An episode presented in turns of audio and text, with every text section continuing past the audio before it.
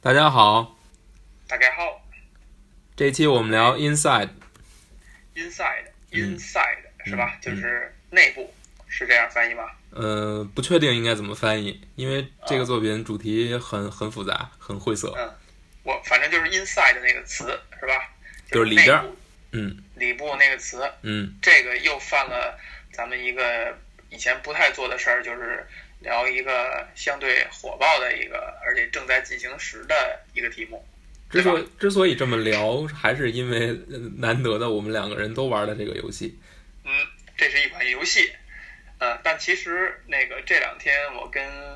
我的那个就是合伙人吧，在聊天的时候说，在聊游戏的时候，咱们经常会有一个误区，就是咱们现在认为 Inside 这个东西很火爆，但其实只是在比如说大量接触独立独立游戏的这个圈子里边儿，它是火爆的，它是一个现象级的东西，但其实你你哪怕放到主机玩家领域里边儿。甚至他很多人可能都不知道。你再放到什么算上那些网游啊，这个广义上游戏或者休闲游戏、手机游戏都加上，它就又不算什么了，对吧？可以这么说，可以这么说哈。对。那那你先给介绍介绍 Inside 这个是一个什么东西呗？先说一下这个 Inside 这个游戏的制作方吧，它的名字叫 Play Dead，就是嗯 Play Dead 玩玩死玩死啊。对，玩死玩的死，嗯，而且他做的游戏呢，跟他这个名字也很有关系，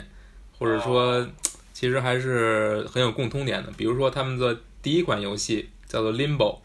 中文 Limbo 翻译是《地狱边境》。地狱边境。对，这个作品一出来就获得了满堂彩，所有的呃媒体和玩家都非常喜欢。但是这个游戏里面就有很多的死亡的镜头，哦，呃，对，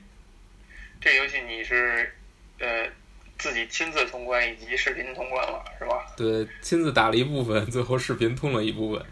呃，那是为什么呢？就是一呃 Limbo 这个游游戏， Limbo 的游戏，我应该是在某一块儿是一个是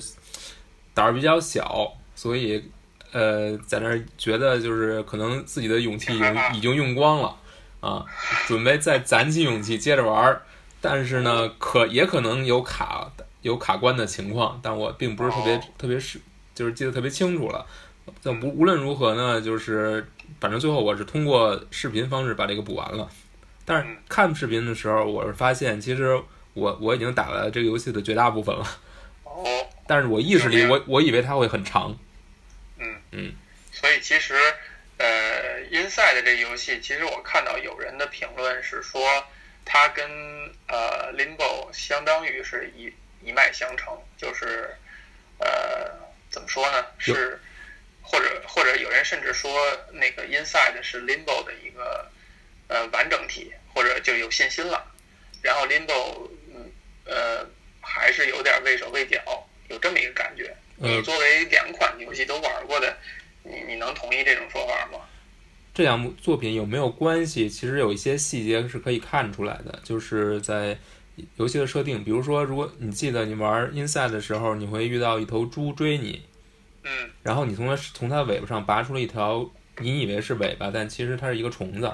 对，寄生虫。对，这个寄生虫这个要素是在 Limbo 里也有也存在的，就是哦，如果你的主角碰到这个寄生虫，它就会控制你的行走方向，就是这个角色就不受你控制了，直到遇到光。嗯，然后这个这个确实是玩到这一块儿，Inside 玩到这一块儿的时候，我确实觉得那个虫子应该是有故事的，就它应该是一个跟玩家一个一个默契，就是就是相当于如果熟悉这公司作品的人的话，他玩到这儿以后应该会有一些那个共鸣。但我就显然没有了，因为我没玩过 Limbo 这款游戏。但你玩到这儿的时候，你有感觉到很恐怖吗？呃，玩到这块儿的时候，没有感觉到特别恐怖，但确实是是能感觉他是在此是想做一些恐怖的感觉的。嗯，这不是我觉得特别恐怖的地方。嗯这块儿咱们呃，咱们这样，咱先说一句，就是呃，这款游戏呃，如果这个听我们聊天的人还想玩儿的话，最好是亲自玩了以后再来听，要不然会非常的影响你的游戏体验。嗯，呃是的因为你在什么都不知道的情况下去玩这游戏，会得到非常好的体验，对吧？呃，用“好而”且这个词儿可能也不合适，就是会得到一个非常完整的非常完整的体体验。验。嗯，对而且这个游戏它时长并不长，这个我觉得不不算剧透，嗯所以它是呃值得你去先忍住一切外在信息，然后花一点时间给它玩一遍的。如果你决定要玩的话，如果你不决定玩儿，那你听了以后你想玩的话，那也算是能够有这么一点体验 吧，大概这意思哈。那我们接着说它跟 Limbo 的关系吧。有人说，就是我看有视有分析的视频说，呃，这个呃 Inside 这个游戏是 Limbo 的前传的意思，就是前段可能有一些设定是相关的，但呃，我觉得，但就我的感觉，其实并不是特别明显啊。除了有一些要素是两两者相通的，仅此而已。但是很明显的，在游戏风格上，两者是非常相似的。首先，两个游戏都是横向卷轴，呃，嗯虽然虽然 Limbo 是三 D，但是实际的玩法还是二 D 的。嗯。然后在这横向转转轴呢，你要做的就是往右走，一路往往右走，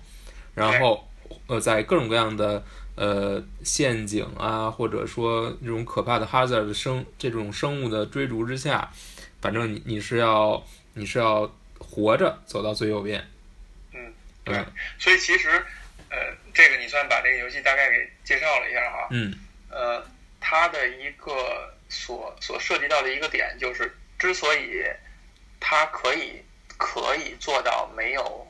所谓的游戏教程以及用文字给你做提示和叙述剧情，之所以能做到这两点，这两点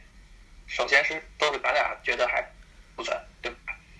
呃，对，我觉得这两点所以能是做做到这两点，就是因为它是一个看画面就是一个比较明确的一个横版游戏，就是角色一上来脸朝着右，你可能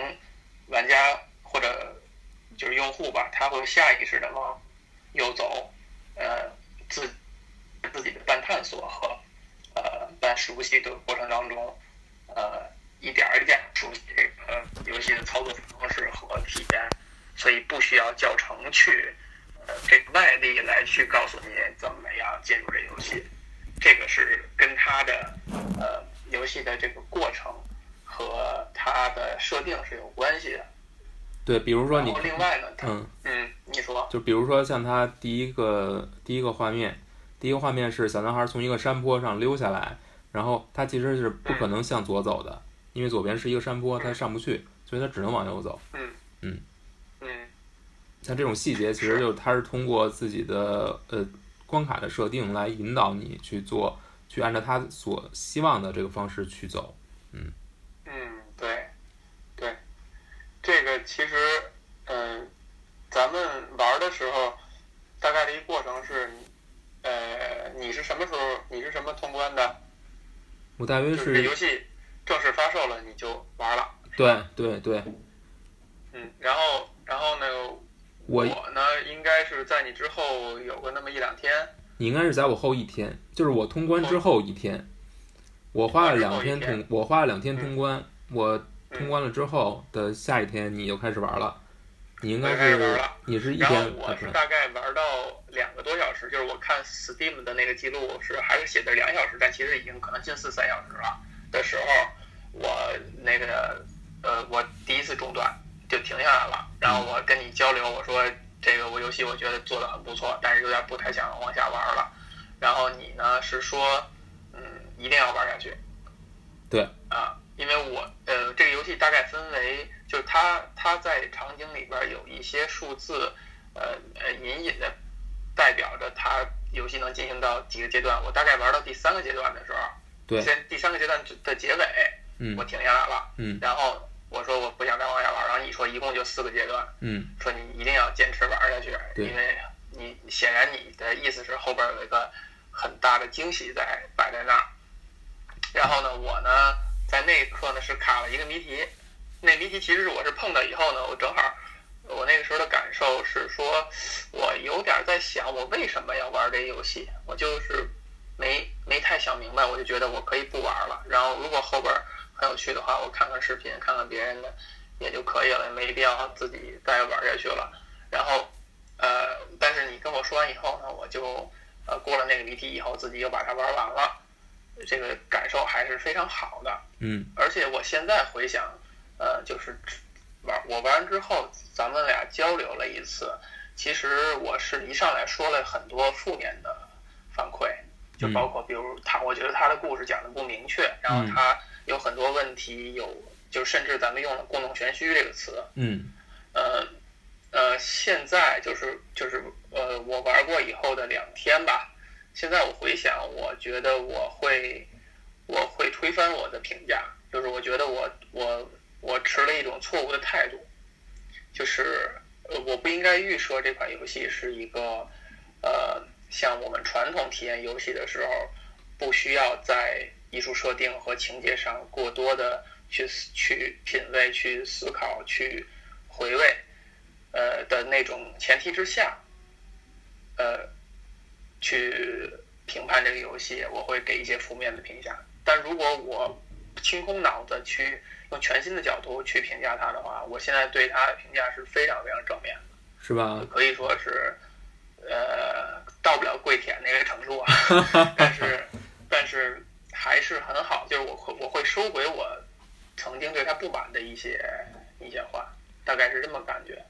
我的不知道评你是怎么想的？我的评价一开呃，我在打完呃玩完游戏之后，你不是跟我交流吗？你说评多少分儿？哎，是你说的吧？嗯，呃，哎，说了吗？哦，好像不是，不是跟你说的。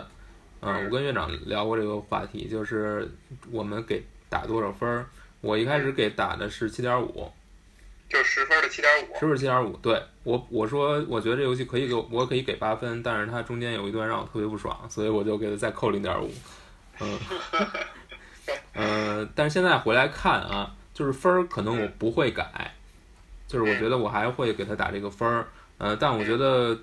嗯，这可能是建基于我认为它的故事的叙述是，呃，按我之前的理解去理解的。但是我现在今天其实仔细的想一想，我对它的故事可能有一些全新的角度。如果按照这个角度来出发的话，可能分儿会再提高一点。嗯嗯嗯，那我觉得我们先不说，先不说故事，因为那个是最复杂的。我们先说一对说。呃，这个游戏给你留下最深刻印象的到底是哪个场景？你要说一个具体的场景或者谜题是吗？呃，不一定是谜题，也就是只要是哪一个场景，你觉得对你震撼最大，或者给你留下的印象最深？嗯，这个之最这种问题其实挺难回答的，嗯因为你需要在脑子里把所有东西都跑一遍，然后啊，你你再不用自之己最吧，选就是就所以其实是就是有几个那么让我觉得愿意去说的事儿啊，大概是这样。一个是说，呃，你一问我首先想到的就是，呃，当他是这个小故事的主人公这个小男孩儿，呃，身处在呃众目睽睽之下，他要将要装着跟那个跟那些行尸走肉一起行走的那个那那一刻，嗯我觉得是这游戏做的挺好的一点，就是它把呃互动方式以及跟它故事的设定、呃艺术的设定结合的很好，而且这个场景是呃是一种比较比较有趣的一种处理方式吧。你在这儿被发现几次？我在这儿没被发现，我我被发现了，好像一两次。一次就过了，而且这块儿它是你可以把它看作是一个是一个音乐或者节奏游戏，嗯就它嗯后边是有一个它的音效是有一个铺垫的，对跟着那个节奏去操作的话，就就不会有问题。呃，这一块儿我就觉得，嗯嗯，突然间说到这儿，你就让我觉得他佩值得佩服的一点就是，他这个谜题用了一些呃图像和音乐的节奏游戏或者音乐游戏这种呃感觉，但是他只用这一次，几乎是只用这一次。对，所以它其实是一个它的所有 gameplay 所有谜题都是完全为它的故事和艺术设定服务的，它并不是呃故事和艺术设定是为呃呃 gameplay 来服务的，呃这点是挺让人佩服的。嗯不，你你说这个，我觉得我是不认同的。嗯就是我你说呃，我觉得，我觉得就是在前一部分或者说前两个部分，我们都可以这么说，就是说嗯它的叙事，它可能是以叙事为主的，虽然它没有任何文字，呃，但是它的谜题其实相对来说比较轻度，然后你嗯你感觉不到是一个一个又一个相庭连接起来，它把它的它把它的谜题和它的环境呃融合的比较好，很顺滑。不是很突兀。但是我觉我觉得在第三段，尤其是在水底的这一部分，嗯，这种相庭感非常强烈。它有那种谜题感，是吧？对在谜一题个感场景里边给你做一个呃困难，然后你需要再集中的解决。对，那一块儿你就喜是欢这个吗？就是我出戏的地方，嗯包括 Limbo 也是，Limbo 我也是在快结结尾的时候，难度突然增加一下，我就我嗯它就它有这种复杂谜题了。对对对对对，不是复杂，十九人谜题我都我觉得都不算复杂，我觉得那个都对我来说都是很有很有趣的。我觉得是那个水鬼那一部部分是让我非常非常倒胃口。首嗯首先是它的有连续几个谜题是用了同样的理念来做，只不过稍微有所变化，就是要求你引开水鬼，嗯，然后再通过。然后这块儿是非常考验操作的，或者相对来嗯说是对操作的要求比以前的地方都要求的更高。同时，它加入了时间的因素，就是你时间必须要将将好，你才能就是它这个游戏做的最好一点，呃，也不是做的最好吧，就是很精彩一点，就是每次你逃脱，你都是堪堪逃过，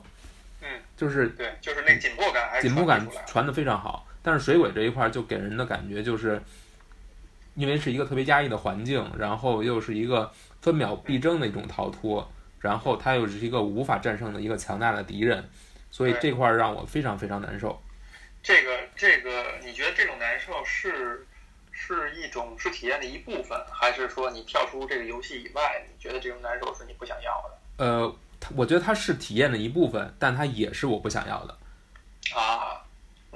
嗯，我觉得其实它这块儿，我觉得先补充一个背景信息啊，嗯就是在咱们俩玩儿同样是水鬼这块儿的时候，你相当于是呃你很反感，然后并且你有你有一定的卡顿，你还停了停了一天，对是吧，就是就是你你就这一天就结束了，你就第二天再玩儿了，对，对吧？我玩到这块儿的时候，我的一个感觉哈，就是因为我是以这个动作游戏苦手著称的，就是凡是遇到需要靠操作的地儿，我就很没有耐心，很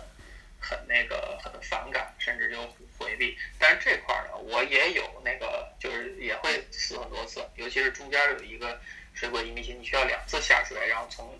从头儿从尾去吸引它。对然后两次下水那块儿呢，但我把它看我在玩玩这块儿的时候，我恰恰是没有觉得是需要操作的，我恰恰是觉得如果一旦我感觉我是操作没有过去，那就说明我没有破它的题，就是它一定是有有办法是让你让你省力去去做的，所以不这块儿我这反说明而你这说明你不是苦手，是吗？ 是的，嗯，反正这块儿我反而觉得是还是有意思的，但我的感受跟你一样，就是我是玩到这块儿以后呢，这个在情感层面，在在这个感受层面是很压抑的，就浑身就包括每次被水鬼抓住，就不出意外的浑身起鸡皮疙瘩、头皮发麻，就是那是控制不住，那是一种生理反应。嗯呃，为什哪怕么是在同一个地方？为什么会有生理反应？是因为哎它离这你就是它离这就你是它的画面的氛围啊，呃，音乐主音效音效所造成的。音效对，这就像是这就像是呃恐怖恐怖电影儿和什么吃惊鬼屋这种地方，呃，我我是很回避恐怖电影儿，很回避吃惊鬼屋的，因为我觉得看电影儿我不会牺牲任何体验。但是有人告诉我是说，你进吃惊鬼屋看恐怖电影的时候，你就把耳朵堵上，或者你戴着耳机听一首其他歌曲，嗯你再看这东西，你你一点儿也不会觉得恐怖。对，所以所以我们就可以想象到声音这个事，就是听觉因素对一个人的影响真的是非常巨大的，而且是你不是理性思考得来的，而是完全是生理反应。对，尤其是水鬼离你越近，那个声音就越大，对，那个音乐的节奏越快。对对，这块儿我就想问一个不太就岔开的一个话题啊，就是你觉得你觉得这种声音的刺激，它是习得的还是与生俱来的？就是你听某种音效的时候，你是你是一种经验性质的、习得性质的，你觉得它恐怖，还是如果你给一个从来没接触过的一个小孩儿，从婴儿阶段长成长为小孩儿，他从来没接触过这些恐怖东西，他一听这音乐，他就会觉得恐怖吗？呃，这个只能在没有专业意见的情况下，只能胡说啊。所以大这家这就是胡说嘛。就是胡说啊。呃，是这样，我觉得就是声音本身是有和谐音和不和谐音的，嗯对吧？就是如果给你听不和谐音的话，你肯定会觉得难受，嗯呃，这一点是非常明确的。但至于在这个游戏中出现的这种节奏上的变化，越来越紧张，然后声音越来越尖锐，嗯这个是不是一个不和谐音的这种呃表现？这个我就无法确定了。但是很明，嗯但我觉得这个是呃，应该是有一部分是自然形成的。是这个让我想起来，就以前我们在办公室里边儿，就是经常，比如搞个恶作剧，我经常会出这种怪声儿， 嗯就这种声音，你是蚊子它吗？是它是真的会让人生理上就是浑身觉得不舒服的。啊、但是你你说它是不核心吗？不核心，我觉得是说，比如不在不在一个是和弦的那种概调儿念，上，就是比如说几个音，它还嗯是一个和谐的，但是它这个音效一出来，就是渐强渐弱，然后这种变化，然后单音，它就会造就一种，你好像浑身那个鸡皮疙瘩你就起来了，就是一种不，你不觉得恐怖，但是你觉得特别的特别的难受，我觉得这是习得的，这是习得的，我觉得这是习得的嗯。从这个角度来看，应该是因为我们大量的这种恐怖电影里面会有这种画面和这种音效结合到一起，嗯，就是它在给对可能给你留下了很深的印象。对对。嗯嗯所以这个这个是是我认为呃《Inside》这款游戏里边儿最恐怖的一个一个部分吧。嗯但这块儿我我还是咬牙挺过，也也可能哈，也有一个原因是因为我玩这块儿的时候天还是亮着的啊，啊，是一白天的过程，你是晚上玩的。对吧？也也不加重了，可加重这个感受。可能也我想也不是如果我要是晚上玩的话，可能我也就停那儿了，我也就不玩了。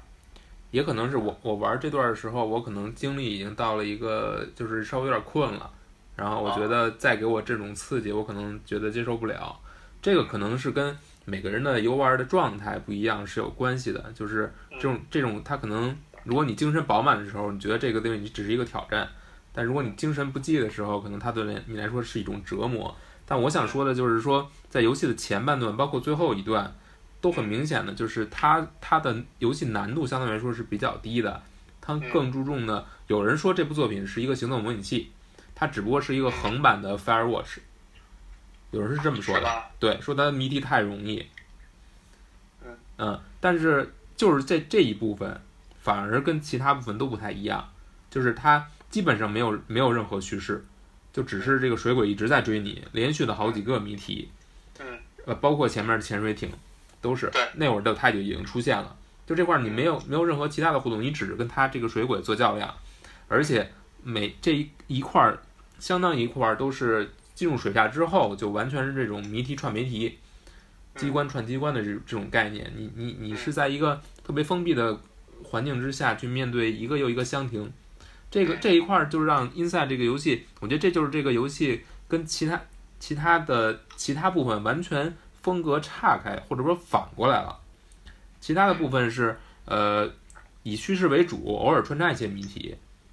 嗯，你还看到它有一个叙事曲线存在，但在这一对部分那个叙事就崩了。你说谁的叙事就崩了？我觉得 Inside 的叙事在这一块儿就就崩了。嗯，就是他他就他就忘记了叙事，他就关键就把所有精力都集中在谜题设计上了，而且谜题还变得特别难。我我这块儿呃，所以你你所谓崩了这个词，就是算是一个负面评价了。我觉得这块儿的感受它是连不上的。嗯，嗯，行，我我是这样看啊，就是呃，首先我我不太觉得这个游戏它有它有所谓叙事这件事儿在，就是或者说我们需要我们需要关注点关注在上，但是我这个这个观点也是是非常偏激的啊，嗯，任何游戏这款游戏如果离开广义上的叙事，那它可能都它都不成立了。但是我是认为它是它不是以传统意义上的叙事去叙事，它就是营造的氛围以及它传递的信息点很简单，他想他想直接传递给你的信息点很简单，他可能呃讲的不清楚的那些地方是需要你玩过以后自己回味，或者他希望你多玩几遍的时候再去每一次有更深的体验。我我如果是我的话，我会这样去揣测他，就就是他不他想传递给你的信息点是是少的。我同然意。后谜题设计上呢，呃，我恰恰是觉得，如果真的有人说简单的话，就是因为他为了题材和艺术设定，他牺牲了谜题的难度，他是把谜题为题材和艺术设定服务了。就是就是，呃当然我不是一个玩儿过很多解谜类游戏的人，但比如说停留在我脑子里边的那些解谜游戏的常用做法，比如说在哪儿看个树，然后你再你再过了几屏以后，你在这个地方这个树要用到，比如你把某些东西啊按这个顺序来摆，或者你在密码器上摁这些数，就是这种东西它几乎是没有用过。这是的是我觉得好的地方，就是那种东西，我觉得是为了谜题、为了解谜而去做的，甚至比如说从哪儿拿了一个物品，这个物品能在另外一个场景去跟它的环境做一个结合，然后解一个谜题，就这些东西它是完几乎是完全没做，就是它是以相庭的方式去解解决谜题的，就是你所有谜题都在同一个地方，就对吧？哪儿进的哪儿出，就解决完毕了。嗯，这个是我觉得他在做解谜类游戏比较克制的一一点，他还是更强调于传递艺术设定和艺术设计和这个氛围。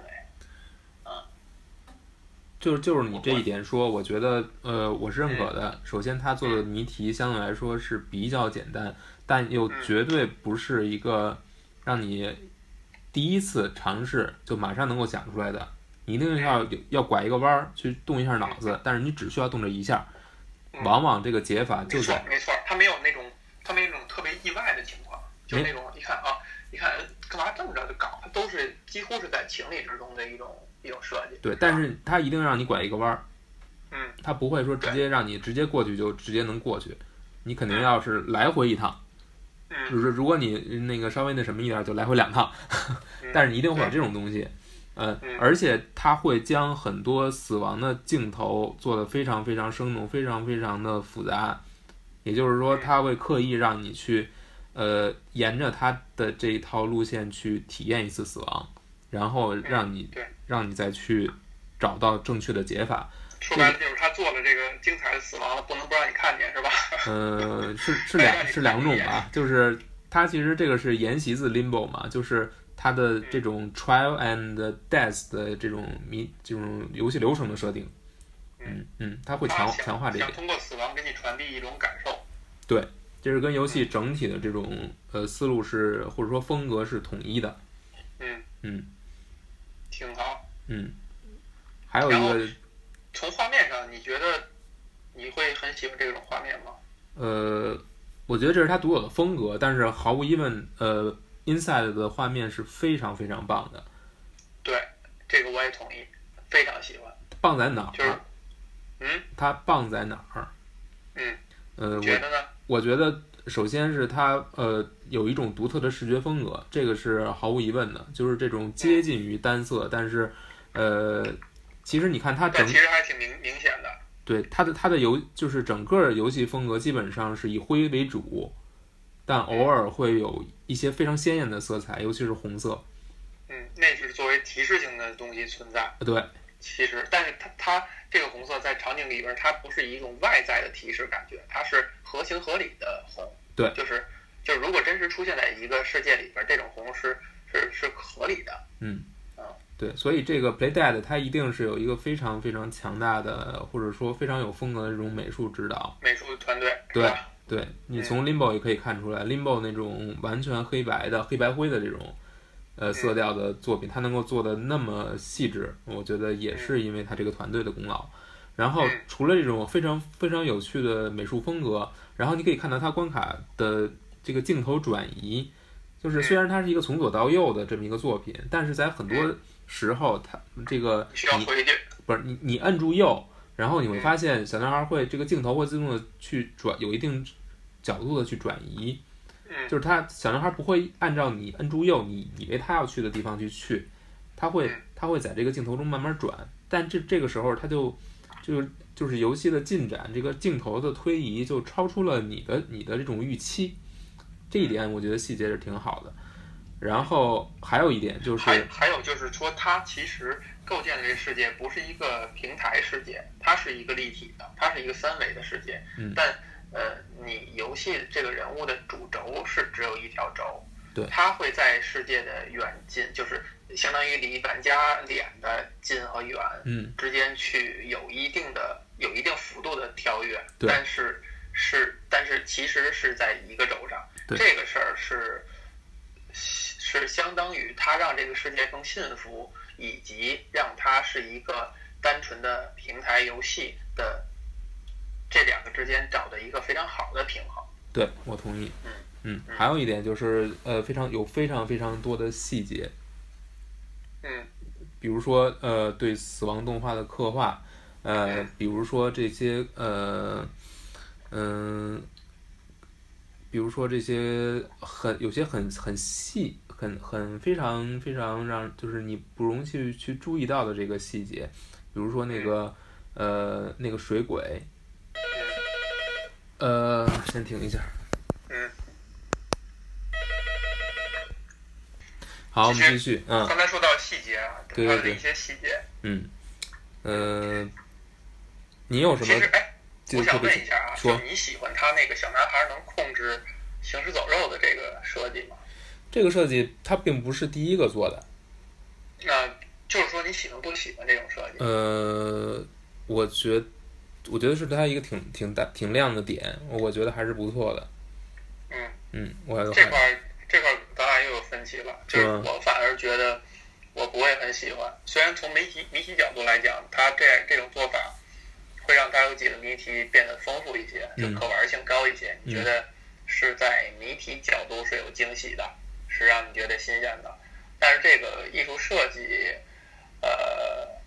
就我不知道为什么，我就觉得是挺没劲的一个事儿。而且显然他会把它当做他一个，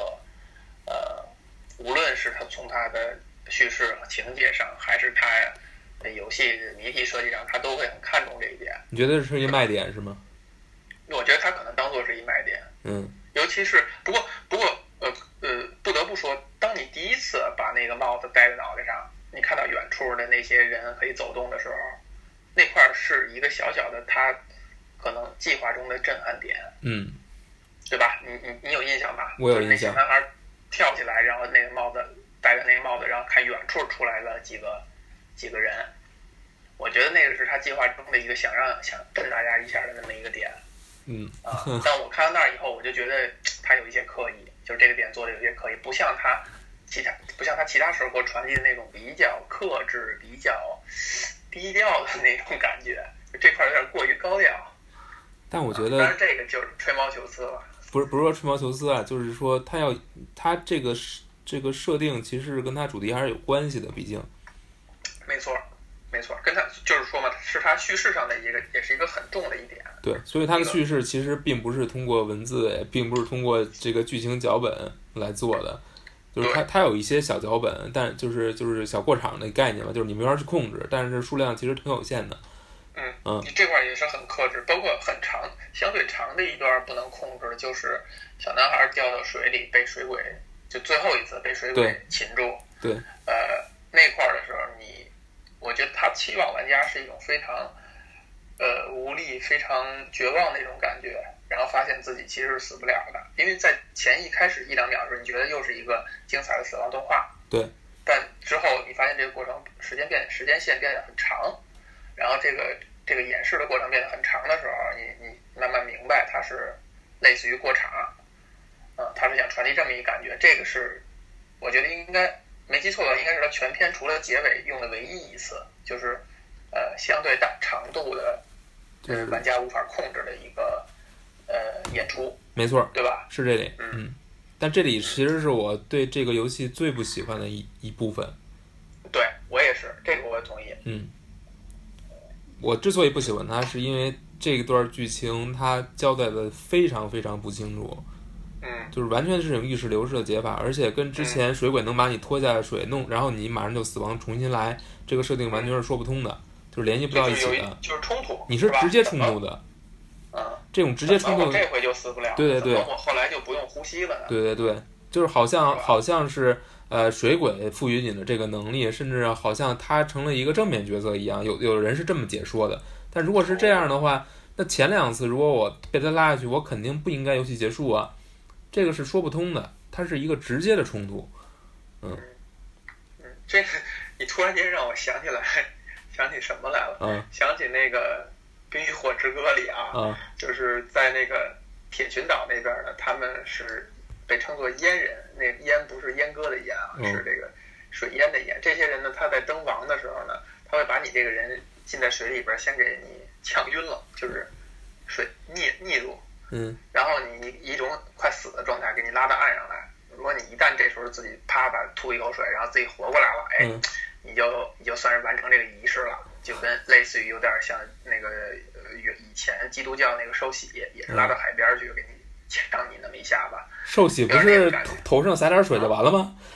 那是小时候嘛，就是如果你是以前没皈依过，嗯你后来中途入教的话，可能会给你拉到一个河边儿、海边儿，嗯然后让你往里边儿往水里边一躺，嗯，当然你肯定会呛一下子吧我。觉得这个跟那个什么的洗胃是一个意思吧， 跟本本族就的就是反正对对对，就是宗教可能都会干这个事儿。嗯然后你，然后跟水鬼那个情节，就是这块儿的情节，就让我想到这一点。嗯，就比如说哈、我们揣测它，当然玩完以后呢，我也是稍微看了一看大家的解读。就比如说有一派观点认为，呃，每次死的这小男孩儿死了，这个版本就死了。嗯然后你其实是下一个小男孩儿再从这个点再出发。 对，那你可以解读为那里边的水鬼就是，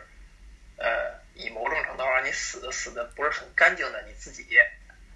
就是他是一个那小男孩自己，或者就是以前的那那几个小男孩儿，然后他呢形成了一种无意识状态，过来是怎么弄你啊还是弄你，他有可能是不是表现友好，或者说他觉得我给你弄死以后，你如果能活过来，你就会更强大。就像是刚才那说那个《冰与火之歌》里边，嗯你你只有呛住了，然后你自己苏醒过来了，我们才承认你是一条汉子。 然后，然后最后那个那个演出那过程呢，就是这一版本的小男孩儿被水鬼摁在那儿了，然后突然间好像是有光吧，对然后把这个把这个水鬼给轰跑了，是吧？对然后他自己又活过来了，发现哎，我操，我居然能在水底可以不用呼吸了。你才是那个强大版本的，你才是一纯爷们儿。呃，首先呃，你刚才说的啊，嗯第一点就是是不是有很多个版本的小男孩儿，这一点我觉得游戏中显然是有这种提示的，在在你等一下，你觉得有这个提示？有这个提示，就是虽然你看不清楚是具体是长得什么样儿，但是你在有有一个场景，就是你你透过大玻璃去看，你会看到有一个小有一个影子进入了后面的工厂，就跑进去了，这个是非常明显的一个提示。哦，包括你你这在我没没没印象。包括你小男孩最后进入工厂，进入水底，进入那个工厂之后，你你嗯所有人都在往右边跑嘛，其实有很多人是从你身边跑过的，他也没有嗯没有去搭理你。其实那些人可能是另一版本的小男孩儿嗯，就不长一定高了的小男孩儿不，一定他都是不一定是长成小男孩那个样，每个人都是这样，但是很嗯，可能是就是你的前任。或者是跟你并行的，哦，这个是很就是比较明显，它是有这个意思在里面。嗯，但是我觉得小男孩被水鬼拉下来，但是没有死这一块儿，其实你只说了一点，就是他能在水里呼吸，他不会死了，这个很奇怪。因为如果只是水鬼被光轰走的话，你不应该有这种能力。嗯，呃，只能唯一的解释就是你这个能力是水鬼赋予你的，那不是唯一的，就还是说这个版本小男孩儿，这就像基因选择嘛，嗯就是有的蚊子不怕这个蚊香，是因为它它这个基因变化天然它就不它就有这个抗药性，那有可能它给你传递意思意思就是这个版本的小男孩儿，你听我说完最呀、后他啊，你说听我说完呀。还有一点就是，小男孩从此不需要戴上头套就可以控制这些人了。哎，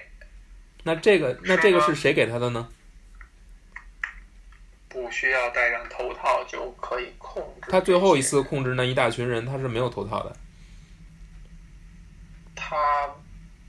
没有感觉他能够控制可以一大群人吧？可以，可以，他这时候已经不需要头套了，所有人都跟着他，以至于那些人第一次出，就是最后一次那些人出现的时候，我我是心惊胆颤的，因为我头上没有那个那个没带那个东西，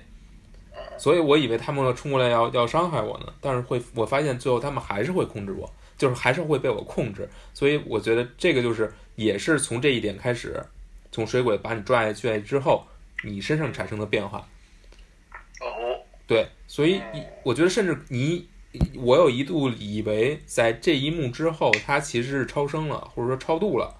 嗯或者说那就，或者耶说，稣基督了呗？对，是有复活是有了是有这么一点感觉的。就是嗯我觉得创裴戴的他创作这个桥段的时候，用了这么大的篇幅，呃，去让你不能操作，我觉得他也是很重视这一点，就是这个这个东西它是很有象征意义的。有仪式感，对，它是把你拉到你整个行程的最底端，然后，然后，然后你又起来，它是有这种象征意义的。但是它象征到底是什么，我们说不好。同时，水鬼拉你的时候，你是能够在中间看到有类似那个洗脑呃脑控装置的那个颜色出在里面出现，在你们纠缠的时候是有那个东西出现的，但是我并没有看得特别清楚，我也记不太清楚那个东西到底是怎样了，就是怎么消失的。但是有可能是它进入你的身体，跟你结成了成为了成为了你的一一个部分，一个组成部分，导致你在这件事情之后，你被水鬼拉下去之后，你拥有了这个能力，你不用带那个脑控装置，你就可以去控制别人了。所以其实那你从呃叙事的角度，你是对这个处理还是不满意的？我觉因为他没有得，讲讲明白。我觉得看你的出发点是什么。如果你期盼着有一个非常能够说得通的故事，就是即使它是一个 open ended，就是它是一个开放式结局，可以让你用多种的理论去解释它。嗯即使是这样，你呃，从这个角度来看，这个嗯 play 带的它这个 inside 这个是没有做到，没有做到嗯一个开放式结局的游戏应该有的，呃，应该有的是应就是应该做成什么样，它是没有做到的。我认为的就是所谓的开放，即使是开放式游戏，如果你想讲述一个真正的有头有尾的故事，能够自自成，呃，就是自圆其说的故事，你是一定要在游戏的过程当中留下足够多的线索，让每一个理论都能够说得通。嗯即使每一个，即使各个理论之间是互相冲突的，也没有关系。嗯就是说，这是展示你这个故事的可延展性和包容性的一个一个最关键的故地事方的。韧性。就是我我用这种方法方式来看，我能兼容你；我用另一种方式来看，我还能说得通。那这个故事就所有以意思其了。实其实你你甚至不觉得它是讲的一个故事，所以我认为唯一的有唯一的理性的解释，就是这个本身就不是一个故事，或者说它不是不是在刻意讲一个嗯它故没有一事，个讲故事的目的。它不是讲故事，它就是意识流，嗯，或者说这比块儿我觉得嗯我我我同意，我的同意就是它就跟我刚才说的也是一样，就是我不认为他他他想要表达很多信息点，对我认为他他想表达东西其实很少。嗯啊，他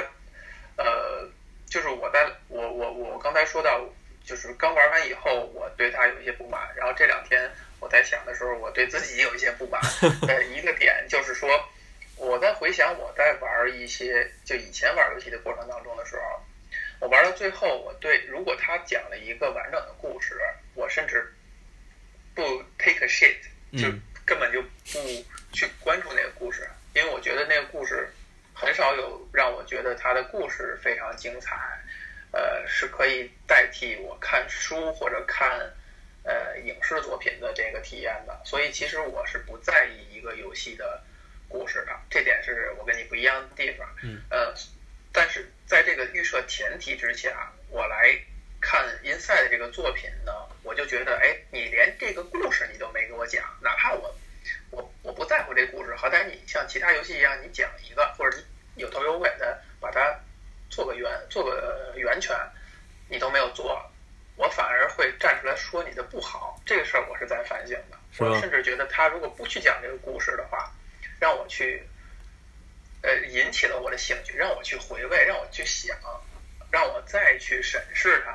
甚至再去玩它。因为它首先作为一款解谜游戏，它的重复游玩性几乎是没有的。对，那你如果还愿意再去玩的话，一定是它给你留了一些口儿，让你让你还想再琢磨琢磨。嗯，我觉得这他可能是想再做这一点，所以我更改我对他的评价呢是出于这一点，就是他他不是以他不想做一个传统游戏，他有一定的艺术性，就是有一定的艺术上的追求，他想做给玩家不一样感受和不一样呃解数体验的东西，他在这方面有是有追求的。呃，所以这是我，当然是我以一个良性的心态去揣测这个制作小组哈、我也是，呃，我我今天所谓的今天我自己想到的也是这一点，呃，就是我我觉得它并不是一个，它并不想讲述一个一九八四的故事，并不是这样，嗯他没有这个想法，但是他所要展现的是，他最终想做的，我觉得就是模拟一场噩梦，嗯，你模拟一场噩梦，模拟一场噩梦，呃，你在噩梦中有可能会遇到的，比如说，呃，非常可怕的狼狗，呃，然后有水鬼，然后有这种反乌托邦的世界，一种永远有老大哥用各种各样可怕的机械去监视着你，有意思，有意思。呃你这提出很有意思，而且是片段片段性的，就是片段化的，对就对像咱们做梦一样，你其实你梦到的都是只言片语或者边边角角，嗯，都是一些不成不成体系、不成论述的东西。对，你想水鬼、狗，呃，所谓的反乌托邦，呃，还有中间有一大段的，呃，用院长的话来说是仿是是在暗喻战争的，就是那个你你记得吗？就是背景会有那种大爆破的感觉，然后如果你没有没有在一个建筑物后面挡着，你就会被崩崩碎。嗯，呃，院长的理解是这部分其实是象征了，呃，人类的战争。灾难，我觉得这个就是，如果你把这些东西拆开来看，你就会觉得他把很多我们梦中才有的这种呃元素非常集中到一起非常可怕的元素集中到一起，放到了这个游戏的各个部分。那从这个角度来说，我觉得嗯，这个说法非常有意思。对我，我觉得它是，呃，你把这些元素按照一个故事的形式把它串起来，显然是不合常理的，就是各个部分都连不上。比如说水鬼呃为显什然么是你错了。对，显然是吧显然对，显然这个故事是不对的，你显然是各种不对，包括这个嗯游游戏中的这种各个谜题的设计，包括那种一拉就会飞起来的箱子，那个那个对于叙事有什么关系吗？跟叙事没有任何关系嗯，但是并不重要。有意思，有意思。而且我们在梦里经常会梦见有别人追咱们，对，嗯对吧？这个应该是很多人都会梦到的。对有一就无理由的追你，就包括在游戏当中，其实那些敌人，你你你不明白他为什么要追你，为什么追上你以后就把你掐在哪儿了？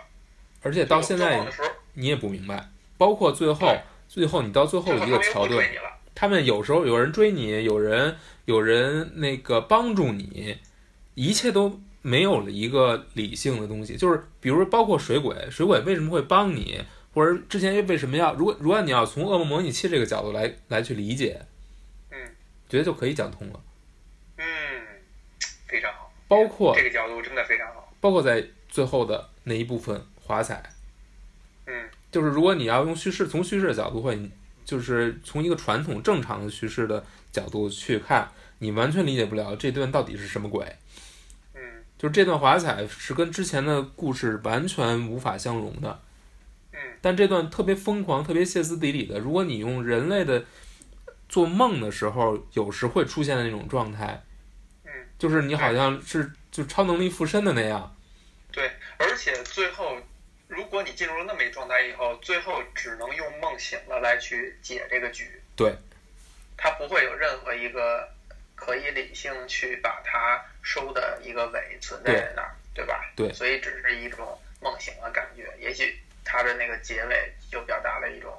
梦醒的最后之前停留在脑海里边你那个意象，所以我我就是嗯这么理解的。很好，很好，这个真是一下就啊，一盏指路明灯，然后就让我能够解读这个游戏了。呃，一家之言，一家之言。嗯，但对，但这样，他他解读了，你反而觉得不有趣了，是吗？就是你反而觉得你就你对他理解，就是我今天对他的评价的好来来自于我对他的不理解。对吧？我觉得就是这种艺术性的艺术感觉，就是它有一种艺术上的感觉，就是追求这个东西的艺术性。这个点是让我呃可以去赞美他或者感谢他的地方。但如果真的是这个题目要按这样破了的话，不他就反而，是我不觉得我破了它流流于一个流于流于成一个产呃一个作品了。我我不觉得我我不觉得破了啊。首先，这只是一家之言，只是我的一种理解。我是是，你也可以这么想，就是我是实在是想把它说通，所以我必须把用这个东西把它串起来。你你你找了一个逻辑，你碰到这么一个逻辑，你发现能说说通了。但其实你想想，梦有逻辑吗？就是梦本身这个事儿是一个逻辑嘛，就是人会做梦，梦里啊对会是大概是一个什么样儿，这个对事儿是有逻辑的。对但是梦里的东西是没有逻辑的，对不对？对嗯嗯嗯，有意思。那呃，其实我觉得那个说到这儿的话，可以想象一下，你觉得这个游戏会是在明年 GDC 上像今年 Her Story 一样同揽奔多大奖吗？呃，目前看来说，基本上是没跑基了本，上就是它了。基本上就是，除非再出现一个，呃，真正是跳出动平台动作这个这个限度的，真正是像 Her Story 那样创创立了一个呃一个全品类。一个品类，一个无法去复制被复制的品类，那我觉得是可以，一定是可以超过它的。所以就是一四年的，一四年的那个纪念碑谷，一五年的 Her Story，一六年的嗯 Inside，、嗯是这么一步一步走来的，是 吗？嗯，哎，那不错，那那我觉得我也有进步了。我是在这个游戏刚出来的时嗯候，就呃借助这个小红的庇佑，就玩到了这款游戏呃。我啊觉得非常奇怪，就是你为什么会去玩这这么一款游戏呢？因为我觉得它跟你之前选择去玩游戏的风格完全不一样。啊、对，动作游戏这是有你你们你有一们定偶然性的。对动作游有一定偶戏然一性般你不会玩儿，然后这种呃没有什么不动什么脑子的游戏你也不会去玩儿。嗯，但那为什么你会选我择需要玩？我需要说为什么吗？呃，我如果我如果说为什么的话，这事儿就变得特别没意思了。那那就就是那就一定是在星期日的那就别说了，那就别说了星期。日的下午，然后我要等着晚上看欧洲杯的决赛，中间这个时间是一种等待的时间。我拿它干一些正经的事儿呢，我觉得踏实不下心。那好吧，我就把既然我知道这款游戏它是一个呃流程很短的游戏，嗯那我就玩一下。没想到就很顺利的把它通关了。哎最后我看到我 Steam 的记录应该是四点三小时，哎这，个不不知道算不算一个那个。呃比较顺利的一个一个过程、啊，这挺慢的。挺慢的是吧？一般但我就三一般三个小但时，是我觉得这四点三小时还质量还是比较高的是。吧啊？那我就再提一个问题，可能就是这个问题其实已经没什么意义了，但是我还是想问一句，就是说，你觉得如果是六十八块钱，这还是中国区啊？中国区是最便宜的，外外区应该是二十刀。嗯，你觉得二十刀玩三个半小时或者四个四个四点三小时，你觉得值吗？二十刀啊？对。嗯，是要立刻给答案呢，还是说可以详细的说一说这个？你可以说说啊过程呢？没关系，我觉得，我觉得你如果拿它跟你其他的娱乐活动，你怎样度过这四个半四个半小时或者四个小时的时间来比的话，它无疑是值的。嗯就比如你去看一场电影儿，嗯啊、你看电影儿，你买个爆米花，买个水，嗯，二十刀是差不多的。如果你看三 D 的话，可能还不够，对，对吧？但是这场电影儿呢，一一个一个小时，一一个呃两个小时，两个半小时，然后你还有两个半小时，你比如你在一个咖啡馆坐一坐，跟人聊聊这个电影儿，仍然也是成本，嗯对吧？对，然后这个呢显然是值的，但是如果你放到这个游戏产业这个领域里边来讲的话，那它显然是很高的一个定价，嗯嗯，但但我觉得这个就就不会说是你去评比哪个值哪个不值了，啊、因为这些体验我觉得呃都是独一无二的，就是它是在呃就是特定的人，只有这些人能做出这样的东西，然后他对这个东西有定价权，然后放在广义领域上，你觉得它的定价权不是完全没有道理的前提之下，那它就是值的，因为你不可能花同样的钱再去买到其他人呃脑子里边儿能做出跟他一样的东西来。嗯，从这个角度我，我仍然认为是值的。嗯嗯呃，我说到这儿，我就再说一句，如果让我去给他评分儿的话，我从一个玩家角度，就是我是一个个体，从一个玩家角度的话，我不会给他很高的分数。比如说十分儿的话，我可能也就是六分儿、七分儿这个样子，嗯因为它不是一个我非常喜欢的游戏类型，以及不是我脑海中对游戏的一个定义。但如果我站在一个，比如我把我当做是一个媒体，或者是站在一个中立角度，站在一个行业角度去评判这款游戏的话，我一定是会给十分的，十分满分的。你会给满就分我吗？觉得，啊，你会给满分？我会给满分的。我觉得他，呃，非常有勇气，非常有开开创性，非常有追求。就是如果这种作品不给十分的话，我不知道什么作品可以给十分。就就站在一个完全中立、完全客观的角度的话，嗯，好吧，你觉得这很客观了？啊，你觉得这很客观吗？我觉得这很客观。嗯真真的是这样，就是 Her Story 这种作品我，我我都没玩过，嗯我只是比如听你介绍，咱们聊或者看一些媒体的报道，我就知我就觉得这款作品可以给十分。对，这就是我觉得是很客观的一个一个角度去，呃就是我尽量站在一个客观角度去评判这个事儿。呃但是从玩家角度，我可能我不会享受这个过程，可能我我如果让我有其他选择的话，我不会玩这款游戏。所以如果我玩《和 Story》，我可能也给不到很高的分数，就是这么一个感觉。 嗯，嗯，好吧。嗯，有意思，嗯，好，那关于这个东西，是不是还有什么要说的吗？呃，再补充一点吧，就是你觉得那个隐藏结局，你觉得你怎么理解呢？嗯，首先可以讲一下这个隐藏结局大概是什么样子。嗯就是你，就是这个小男孩在一开始、呃这段路程的，呃，很早的一个阶段，他可以进到一个屋子里，然后这个屋子里切掉类似于切掉一个电源似的东西，然后好像整个世界就熄灭了，对，是吧？大概是这么一个设计吧，呃没然理解错吧？然后这个小男孩自己也跟他之前或者之后会控制的那些人一样，变成了一个类似人偶的一模样，倒了下去。是的，呆坐在他那倒了里。下去哈。对，那那我没印象了，就是我感觉好像熄灭了以后就看不见这小男孩儿，但他有一个倒下来的一个感觉是吗？对，就是给你的印象其实很简单，就是他是，呃，他也是被人控制的。他也是这个整个这个世界的一部分是吧？对，嗯、我觉得我觉得这个这个隐藏结局或者说隐藏要素一出来，应该可以可以那个算作呃否定了你的那个噩梦模拟器这个说法吧？呃，你觉得呢？